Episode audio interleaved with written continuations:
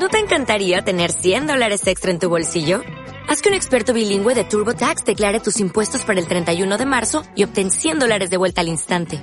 Porque no importa cuáles hayan sido tus logros del año pasado, TurboTax hace que cuenten. Obtén 100 dólares de vuelta y tus impuestos con 100% de precisión. Solo con Intuit TurboTax. Debes declarar para el 31 de marzo. Crédito solo aplicable al costo de la presentación federal con TurboTax Full Service. Oferta sujeta a cambios o cancelación en cualquier momento.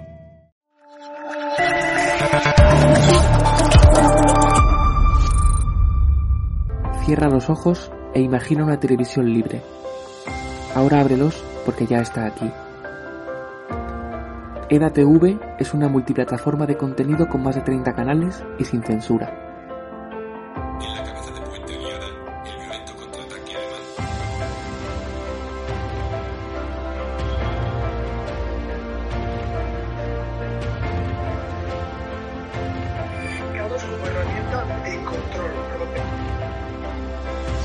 guys.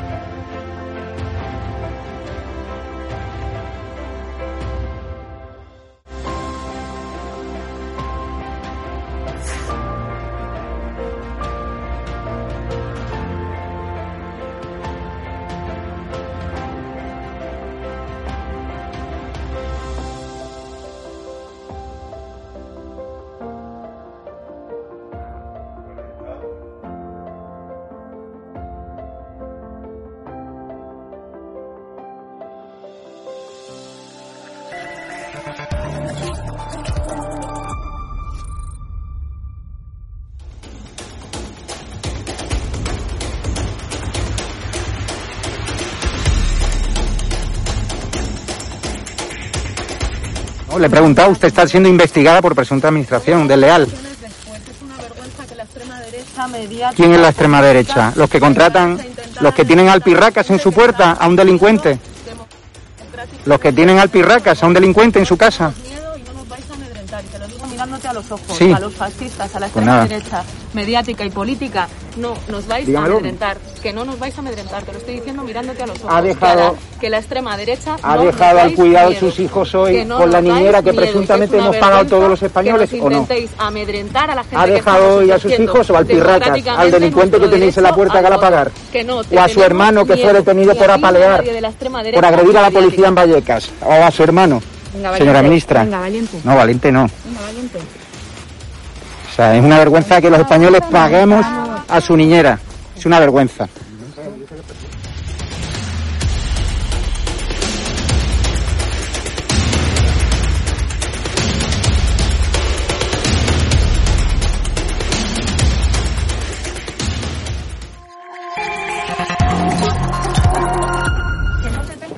¿Pero miedo por qué? Muy buenas a todos, espectadores de datv.com, espectadores de Estado de Alarma. Estamos ya con Javier Urra, con el psicólogo, ex defensor del menor y también presidente ¿no? de la red de, menores, ¿no? de la red europea de defensores del menor. ¿Qué tal se encuentra Javier? Pues francamente muy bien, ¿eh? o sea que esperanzado, ilusionado eh, tras esta pandemia larga, eh, continuada, que ha dejado tanto dolor, tanta vulnerabilidad y al mismo tiempo tanta capacidad para hacer un viaje hacia uno mismo y para valorar realmente lo que es lo esencial. Bueno, yo soy un optimista, soy un esperanzado y siempre me ha gustado la vida y me sigue gustando y en general me gusta la reacción de los congéneres, sí. Pues eh, me, o sea, me alegra ¿no? que la traslade ese mensaje de optimismo porque estamos hablando no mucho ahora en el programa de inmigración ilegal de la tragedia de Ceuta, de que ahora sigue habiendo menores vagando por las calles de Ceuta, que no se sabe muy bien cómo se va a poder gestionar, comunidades autónomas que han decidido aceptarlos, otras que no. Eh, ¿Cuál es el protocolo ahora que, que, se debe seguir ¿no? con toda esta, bueno, dos cosas. invasión de este es un tema sí, de muchísima complejidad. Eh, Hace ya años, eh, cuando gobernaba Aznar, eh, fui yo mandatado para ir a Marruecos y hablar de ese tema, ¿no? De los menores, un tema siempre complejo, difícil, sensible, y estuve reunido con bastantes ministros de Marruecos, eh, y, acompañada del cónsul, del embajador de España. Es un tema de gran complejidad porque geopolíticamente España y Marruecos eh, confluyen en muchos aspectos, se apoyan en otros y desconfían en los más. Eh, Ceuta y Melilla son ciudades que le dan frontera a Marruecos con Europa, eso hay que interpretarlo así, y ellos son absolutamente hospitalarios, eh, generosos, eh, pero tienen una visión muy global, eh, muy distinta a la nuestra. Yo iba a hablar de menores y cuando te descuidas estás hablando de los barcos de Andalucía o de las naranjas de Levante, por no entrar en otros aspectos. Por tanto, de gran complejidad. Eh, Marruecos es un país garantía eh, contra la yihad y por lo tanto esencial para nosotros. Mm, y luego, yo que he conocido bien pueblos, ciudades, eh, por su realidad es variopinta en cuanto a la pobreza o riqueza, pero nada tienen que ver sus centros de protección o sus centros de reforma con los medios de los que disponemos en Europa y por lo tanto en España. A partir de ahí eh, es fácil que los chicos, o porque huyen de sus padres, o porque han cometido un delito, o porque esperan que Europa los acoja muy bien, o porque son simplemente adolescentes, salten. Tenemos un gran problema, eh, cuando decías de protocolo, y es el de la interpretación de la edad. Menor, niño es toda persona, según Naciones Unidas, que no tiene, que no alcanza los 18 años. Bueno, por medidas de intimidad, eh, de dignidad y de honor, eh, las medidas que se hacían eh, de desnudez se han impedido. Las que son de bolsa testicular, también. La que es de implantación dentaria, también. Con lo cual nos queda la prueba radiológica de la muñeca que nos da un más menos año y medio en la edad. Por lo tanto, algunos que son menores, eh, bueno, no lo son de hecho cronológicamente. Y aquí hay eh, un protocolo que es muy sencillo. Una entran en Ceuta, en Melilla o que llegan a las Canarias o llegan a la península, si sabemos quiénes son sus padres, si sabemos si hay algún trabajador social o alguien que puede ejercer esa función y que por lo tanto los hijos eh, de Marruecos van a ser acogidos bien y tienen un futuro digno, pues nada, se les devuelve a su país. Problema que muchos de ellos no reconocen de dónde vienen y entonces, como hemos firmado la Convención de Derechos de la Infancia, que es exactamente como cualquier artículo ya de la Constitución española, hemos de acogerlo. Y una vez que hemos de acogerlo y tutelarlo, al menos hasta los 18 años, son las comunidades autónomas, porque está transferida la competencia, quien en un reparto, que eso sí hace el gobierno eh, del país, eh, pues tiene que, acoger ese número y darles un futuro laboral, teniendo en cuenta que somos Europa, que es un país Engel y que por tanto no tenemos fronteras y que estos chicos mayoritariamente vienen a España como paso para ir a países de más al norte de Europa. Porque claro, ahora comienza el, el reparto de los 200 menores acompañados trasladados desde Ceuta. El problema que nos encontramos con que hay padres marroquíes que han llamado a periódicos como el periódico del Faro de Ceuta y que no, no saben nada de sus eh, menores, de sus hijos, se puede dar la circunstancia de que sean trasladados a la península, a alguna comunidad autónoma, y de que sus padres realmente los estén buscando. Ahí, ¿cómo se soluciona ese entuerto? Bueno, eso es verdad, y además yo creo que eso hay que tener muy en cuenta, porque claro, una cosa es que seamos generosos, otra cosa es que queramos acoger chicos, y otra cosa es que un chaval se te fugue a otro país y los padres o sus hermanos queden en una honda angustia y preocupación. Porque además, la idea que ellos tienen de que aquí van a estar muy bien no se compadece con la realidad, porque aquí no tienen su familia, su entorno, su cultura. A veces tienen dificultades para mantener su fe religiosa. Eh, y entonces se dan cuenta de que muchos de ellos, bueno, van a un centro de protección, eh, naturalmente tienen atención médica, psicológica, eh, un chandal nuevo, alimentación, un trato cariñoso, y muchos de ellos pues gustan de aprender y de ser buenos profesionales. Otros de ellos no, y lo hemos visto en el Centro de Hortaleza de Madrid y en otros, y por lo tanto generan conflictos, eh, algún abuso dentro del centro, y también salen fuera, eh, queman contenedores, inclusive en alguna ocasión un coche, con lo cual generan una gran inseguridad ciudadana que algún partido político llega a señalar eh, como un tema importante y esencial. El problema es que esos chicos están en protección Por lo tanto, son centros donde no les puedes cerrar la puerta, porque la ley no lo permite, eh, y la Fiscalía lo tenemos muy claro, y entonces, por lo tanto, ahí se queda. Eh, ¿Qué ocurre a partir de ahí? Pues que pueden empezar a cometer pequeñas sustracciones, hurtos, o empezar a tomar tolueno y otras sustancias, con lo cual se convierte, o inclusive llegar a prostituirse también, y entonces realmente cómo se les protege. Por lo tanto, si se sabe quiénes son los padres y se confirma que quien dicen ser sus padres lo son, lo mejor para los chicos, lo mejor para nuestro país y lo mejor para todos es que vuelvan a su entorno. Que haya zonas que sean más pobres que otras, no quiere decir que la gente se tenga que desplazar necesariamente. Se trata de apoyar, y España lo hace, no solo a Marruecos y al norte de África, sino también a África subsahariana. Pero es verdad que Marruecos es contenedor de, que no digo que tengan que ser gendarmes, digo, pero que de hecho lo son, de otras personas que vienen subsaharianas en un salto a Europa que se ha de entender. Si la esperanza de vida en África está en los 44, 45 años y en España está en los 84, bueno, pues eh, se explica muy bien la calidad de vida tan distinta que es y por tanto que ese salto se ve como la gente de Honduras o de Guatemala o de El Salvador intenta llegar a México para dar el salto a los Estados Unidos, claro, del norte. Claro, eh, fíjese que ayer destapamos que varios eh, policías nacionales de Ceuta se pusieron en contacto con nosotros para contarnos que en los primeros días de la volución de ilegales pues eh, empleados de la Cruz Roja presuntamente sacaron de la nave del Tarajal donde estaban eh, estos ilegales y también muchos menas y los entregaron directamente saltándose todos los protocolos a, familias alegando eh, vínculos familiares pero sin que se practicasen las diligencias policiales necesarias para determinar la edad ¿no? de, estas personas, si realmente esos parentescos eran reales al cabo de unos días, eh, estos agentes hicieron averiguaciones y se dieron cuenta que algunos de esa familia no tenían ningún tipo de, parentesco familiar con los menores entregados o con los eh, ilegales mayores de edad entregados. Eh, eso, al final, o sea, es, es, un delito. O sea, ¿cómo bueno, desde luego es una mala praxis. Eh, yo no me atrevería a decirlo, calificarlo como delito. Pues un delito de tráfico de ser humano no puede ser porque no hay ánimo no, No, yo creo que ahí estamos hablando de una situación... Sí, pero bueno, quiero decir, también hay que situarse en las situaciones y hay que valorar las situaciones como son, ¿no?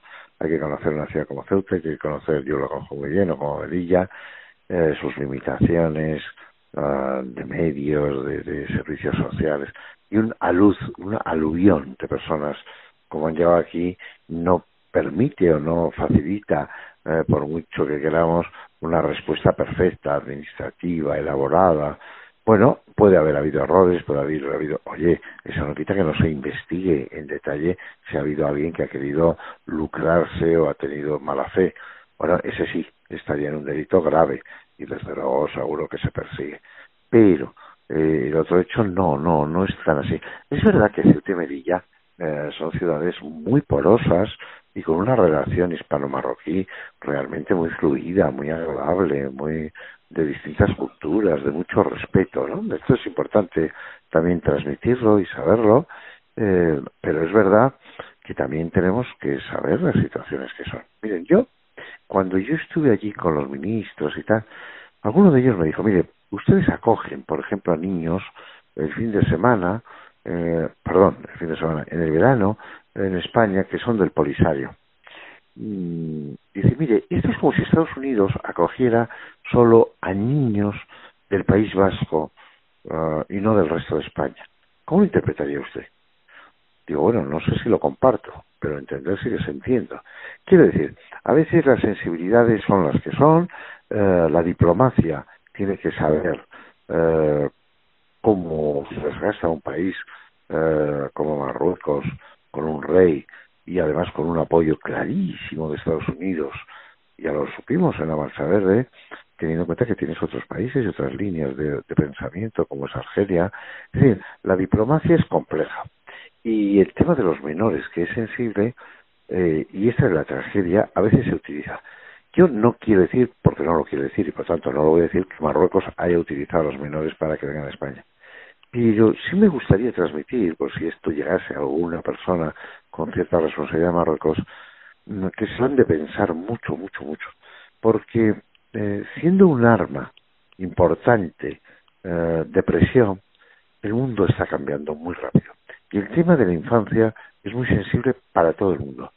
Y ver a niños que llegan al lado, y sin embargo ver a la Cruz Roja o ver a las Fuerzas Armadas o a las Fuerzas de Seguridad Españolas protegiéndoles, acogiéndoles y dando calor, diferencia mucho un país que cometerá gravísimos errores o no, pero que acoge a niños a otro que los deja salir de sus fronteras.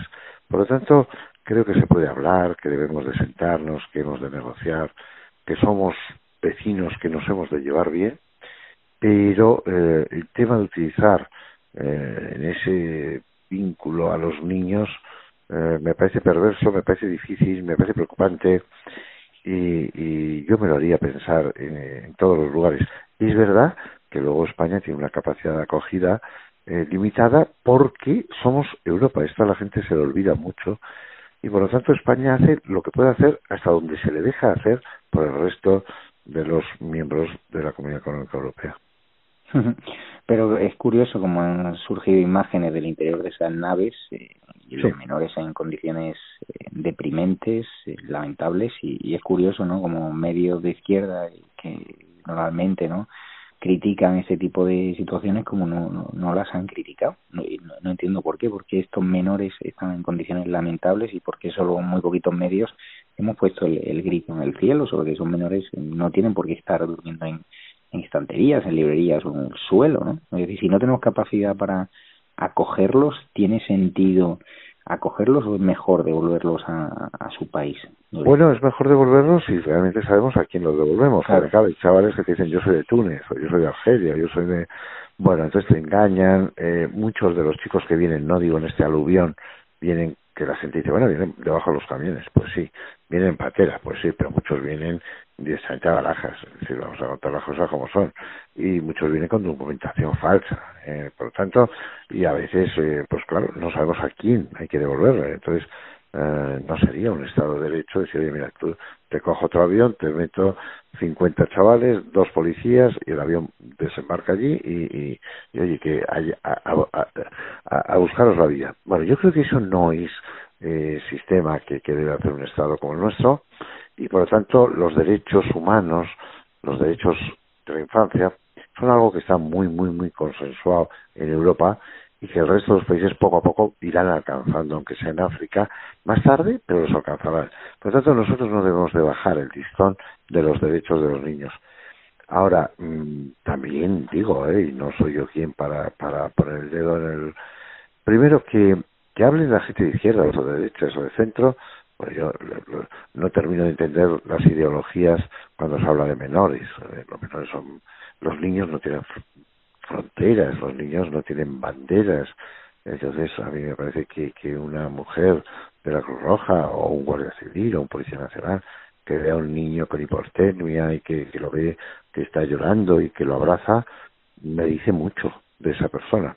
A veces le genera un gran uh, problema de disociación, porque por un lado tiene que controlar la no entrada y por otro lado se abraza a él. Uh, bueno, pero es que esa es la característica del ser humano. Uh, también muchos médicos han cuidado a un etarra que acababa de matar, entre otros, a un compañero suyo médico. Una cosa es lo que le pedía el cuerpo como persona y otra cosa es lo que es la ética de la ontología como profesión. Bueno, en este caso quizás sea inverso. Una cosa es la profesión y otra cosa es el carácter humano. Bueno, yo creo que se ha respondido lo mejor que se ha podido y creo que tenemos que aprender y nuestros representantes tienen que saber eh, con quién estamos tratando, ¿eh? que es un país de gran complejidad, con otros criterios, y que la inmensa mayoría de los chicos que nos llegan son muy buenos. Pero también eh, hay que decir que Marruecos, mm, a raíz de aquel atentado en Casablanca, etcétera, tiene un grado de información muy, muy, muy, muy poroso con España en relación con los temas de la yihad. Claro, si, si se nos rompe ese, una relación, uh, estamos ciegos ante un tema realmente que sabemos muy peligroso.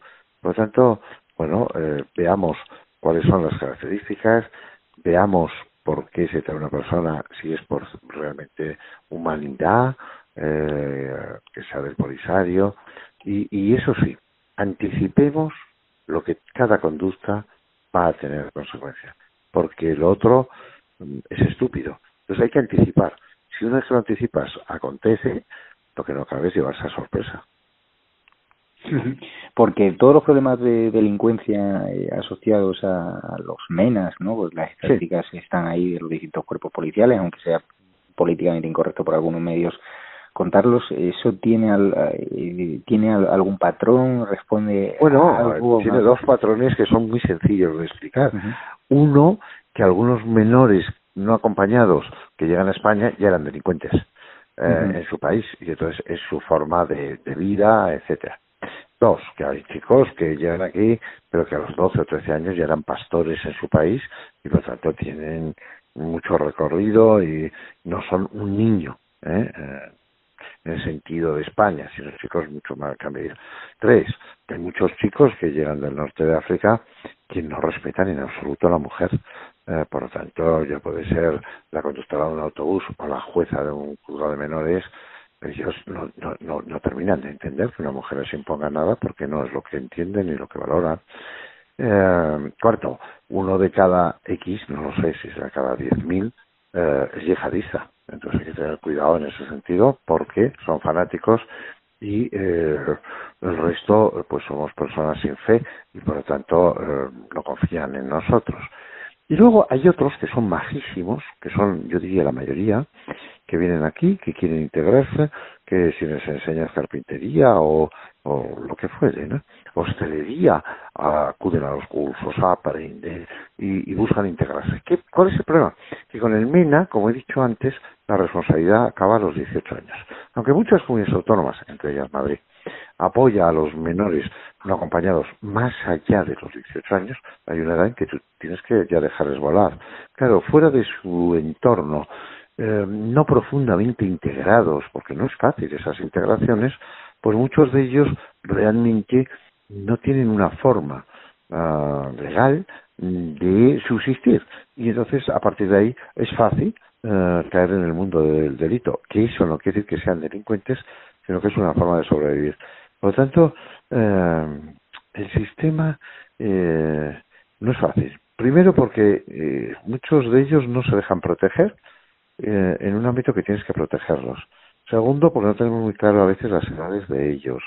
Tercero, uh, porque no terminan de integrarse con nosotros ni nosotros terminamos de mm, confiar en ellos.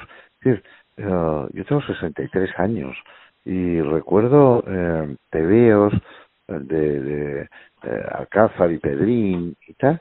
Entonces, eh, la expresión que viene el moro era como una cosa muy peligrosa. España siempre tiene un vínculo por lengua, por cultura, por religión con Iberoamérica. Y a España llega un señor de Perú o, de Colombia o, o, de Venezuela y se la coge muy bien, ¿no? Eh, no tanto a una persona. Y luego hay otro tema, y es que a veces cuando hay un hecho terrible, una violación en manada, etcétera, y se dice que son menas o que vienen del norte de África, siendo que es verdad ese, esa noticia, claro, es absolutamente devastadora para la confianza de la ciudadanía. Pues muchísimas gracias, eh, don Javier Urra. Estamos en contacto y gracias por aportar luz a ese problema. De, mi experiencia de, defensor del menor, mi experiencia de la Fiscalía de Menores, los viajes reiterados a Ceuta Melilla y eh, algunos mandatados a Marruecos me hacen conocer una realidad, digo, que es compleja en un mundo donde en España no se tiene niños y donde en África uh, la progresión más que aritmética empieza a ser geométrica. Por lo tanto, está todo muy descompensado y esas desigualdades nos han traído y nos traerán, sin duda, graves problemas. Pues muchísimas gracias. Un abrazo muy fuerte y un saludo a todos los espectadores de la tv.com. No se olviden eh, registrarse. Un abrazo fuerte y bajarse las apps. Cuídense. ¿Qué tal? Ya me conocéis, soy Hugo Pereira de Estado Alarma TV y hoy os voy a explicar pues cómo os podéis registrar en edatv.com, en la plataforma, en la televisión sin censura que día tras día pues aún os seguís preguntando pues cómo puedo registrarme y cómo puedo ver el contenido en exclusiva, por ejemplo, el murciano encabronado, por ejemplo, múltiples entrevistas y múltiples vídeos e imágenes, ¿no? Que emitimos en exclusiva solamente en atv.com. Pues para poder verlo tenéis que primeramente registraros y entrar en la plataforma. Así que en dos minutos os voy a comentar cómo uno, os podéis registrar y entrar y dos, cómo nos podéis ayudar para continuar haciendo este proyecto que defienda a ultranza la libertad y la verdad, ¿no? Frente al, bueno, pues a la debacle política, social y económica que estamos viendo, por desgracia, en nuestro gran país, en España, ¿no? Pues si queréis defender un proyecto que, defienda la libertad y la verdad frente a todo el mal que estamos viendo, pues este es sin, sin duda alguna edatv.com. Es, por tanto, una televisión sin censura en donde pues vais a poder disfrutar de más de 30 canales y de contenido en exclusiva. ¿Cómo podéis registraros? Pues es muy sencillo. Primeramente, como estáis viendo en pantalla, tenéis que ir a edatv.com. Lo veis aquí arriba, edatv.com, ¿vale? Pincháis aquí y tenéis que darle a quiero registrarme. Pincháis ahí y ponéis los datos fundamentales. Por ejemplo, yo pondré Hugo eh, Pereira Chamorro y el correo electrónico. Voy a poner un correo electrónico que acabo de crear, ¿vale? Para que veáis todo el proceso eh, en este vídeo, ¿no? Ponéis el correo electrónico, pincháis en si quiero recibir, le dais a continuar, ¿vale? Y ahora, como veis, eh, nos pide que firmemos este contrato de suscripción, lo leéis con calma, por supuesto, y le dais a continuar. Y ahora nos pide que introduzcamos pues una contraseña. Yo voy a introducir la mía, ¿vale? Pues pongo aquí una contraseña y lo doy a continuar. Y ahora me pide que confirmemos el correo electrónico. ¿Y cómo podemos confirmar el correo electrónico? Pues es muy sencillo. Tenéis que ir al correo que habéis puesto en el tercer campo en el registro. Pues tenéis que ir a vuestro correo electrónico. Lo voy a poner en pantalla para que lo veáis. Y tenéis que simplemente ver que os llegaría un correo. Como veis, aquí ya me aparece el correo electrónico, ¿no? Un correo automático del equipo de EDATV, ¿vale? Em, pues para hacer, pues para terminar con la eh, suscripción, tenéis que venir al correo este que os llega, suscripción a TV, pincháis sobre él y veis que aquí pone confirmar tu suscripción pinchando aquí. Bueno, pues pincháis aquí, ¿vale? Y ya automáticamente eh, habréis confirmado vuestro correo electrónico y os pide, ¿vale? Que elijáis una membresía. Está gratis, mensual, semestral, anual, ¿vale? Pues podéis elegir, por ejemplo, si queréis ayudarnos pues con 9,99 euros al mes y con la tarifa eh, plata, pues le dais a aceptar y suscribirse. Pincháis aquí y como veis, ya os dice aquí, os pone todo claro, a Fact News Consulting, plata, tarifa plata, mensual, 9,99 euros, le dais a pagar y os abrirá ya pues el TPV, ¿no? Ponéis vuestra tarjeta bancaria, ponéis la caducidad, el código de seguridad y ya podéis llegar a pagar dándole a este botón automáticamente. ¿Vale? Esta es una función muy sencilla si nos queréis ayudar de forma económica. Bueno, pero imaginaros que también lo queréis, lo podéis hacer de forma gratis. Pincháis aquí en gratis y le podéis dar a aceptar y suscribirse, porque luego vais a poder cambiar la membresía una vez que estéis dentro. Os voy a mostrar cómo. Le dais a aceptar y suscribirse, ¿vale? Y ahora ya pues podéis acceder con el correo electrónico que eh, acabáis de, crear, ¿vale? Le dais a eh, el correo electrónico, le ponéis la contraseña que acabáis de, de poner, le dais a acceder y ya podéis acceder a la plataforma, ¿vale?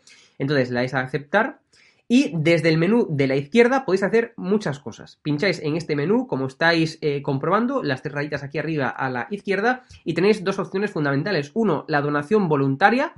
Pincháis sobre ella y ponéis, por ejemplo, la cantidad que nos queráis eh, donar para ayudarnos, ¿no? Por ejemplo, imaginaros, pues eh, un euro, dos euros, cinco euros, diez euros ponéis, ¿vale? Imaginaros 10.00 y el mensaje que nos queráis poner, pues muchas gracias por vuestro labor, ¿vale? Eh, y vais a enviar donación, ¿ok? Le pincháis aquí y os abrirá, como veis, pues la pasarela, el TPV, la pasarela de, pago, ¿vale? Le dais a aceptar y continuar y ya os irá a esta página que ya conocéis, ¿vale? Número de tarjeta, caducidad y código de seguridad, le dais a pagar y listo. Eh, como os decía, imaginaros que estáis en la versión gratis, ¿vale? En la membresía gratis y queréis ayudarnos ahora eh, a, digamos, económicamente, ¿no? Pues es muy sencillo, volvemos al menú de la izquierda, pincháis aquí arriba, menú de la izquierda, área privada, y como veis, se os abre esta página web y aquí abajo pone eh, perfil actual, ¿no? Y estamos en bronce. Si queremos irnos a plata o a oro, pinchamos en cambiar. Pinchamos aquí, ¿vale? eh, y cambiáis membresía. Ves que yo estoy en gratis, ¿no? Y mucha gente está en gratis y no sabe cómo ayudarnos. Pues es muy sencillo, tenéis que ir a mensual, a semestral o anual, lo que queráis, y pincháis en plata u oro, ¿vale? Cuanto más paguéis, pues evidentemente más privilegios tendréis, más charlas en privado con, Javier, con Raúl, etcétera, tendréis, y otros privilegios, ¿vale? Que se os irán eh, explicando y enseñando a medida que también los vayamos implementando. Estamos, sabéis, en modo beta, en modo prueba. Con lo cual, poco a poco iremos dando más privilegios a esas personas que estén en plata u oro, ¿vale? Imaginaos plata, pues le dais a guardar membresía, le dais a que sí, ¿vale? Y se os iniciará el proceso de pago, le dais a aceptar y continuar y ya se os mostrará esta página, tarjeta, caducidad y código de seguridad, ponéis estos datos y le dais a pagar. Y, automáticamente pues ya habréis cambiado, ¿vale? De, de membresía. Eh, por favor, os, invitamos a que esto lo hagáis, ¿vale? Y a que dejéis eh, Patreon, a que dejéis vuestro miembro de YouTube y eh, que os pongáis a pagar, ayudarnos económicamente, por tanto, aquí, en la plataforma. ¿Por qué? Porque cuando pagáis, en, por ejemplo, en Patreon, cuando sois miembros de YouTube, hay una parte de ese dinero que, nos, que queréis que vaya para nosotros, pero que realmente va para YouTube o va para Patreon. Es decir, hay unas comisiones que nos, que nos, que tenemos que pagarle, que tenemos que darle, sí o sí, queramos o no, a Patreon y a YouTube. Entonces, con lo cual, imaginaros, pensáis que nos estáis donando 5 euros y realmente son un euro para nosotros y el resto para YouTube o para Patreon. Son comisiones muy grandes, con lo cual lo más beneficioso para nosotros y para ustedes es que eh, nos donéis dinero, que eh, os hagáis miembros, digamos, cambiéis de membresía en la plataforma y no nos ayudéis desde Patreon o no, nos ayudéis desde los miembros de YouTube. ¿Por qué? Porque, repito, porque se llevan una comisión importante eh, ambas plataformas. Y ese proceso de daros de baja y demás lo tenéis que hacer vosotros, porque nosotros, evidentemente, no controlamos ni YouTube ni controlamos Patreon. Son empresas completamente diferentes a edatv.com. Con lo cual, tenéis que daros de baja eh, en Patreon o, en miembros de YouTube y venir, por favor, a edatv.com. Cierra los ojos e imagina una televisión libre. Ahora ábrelos porque ya está aquí. EDATV es una multiplataforma de contenido con más de 30 canales y sin censura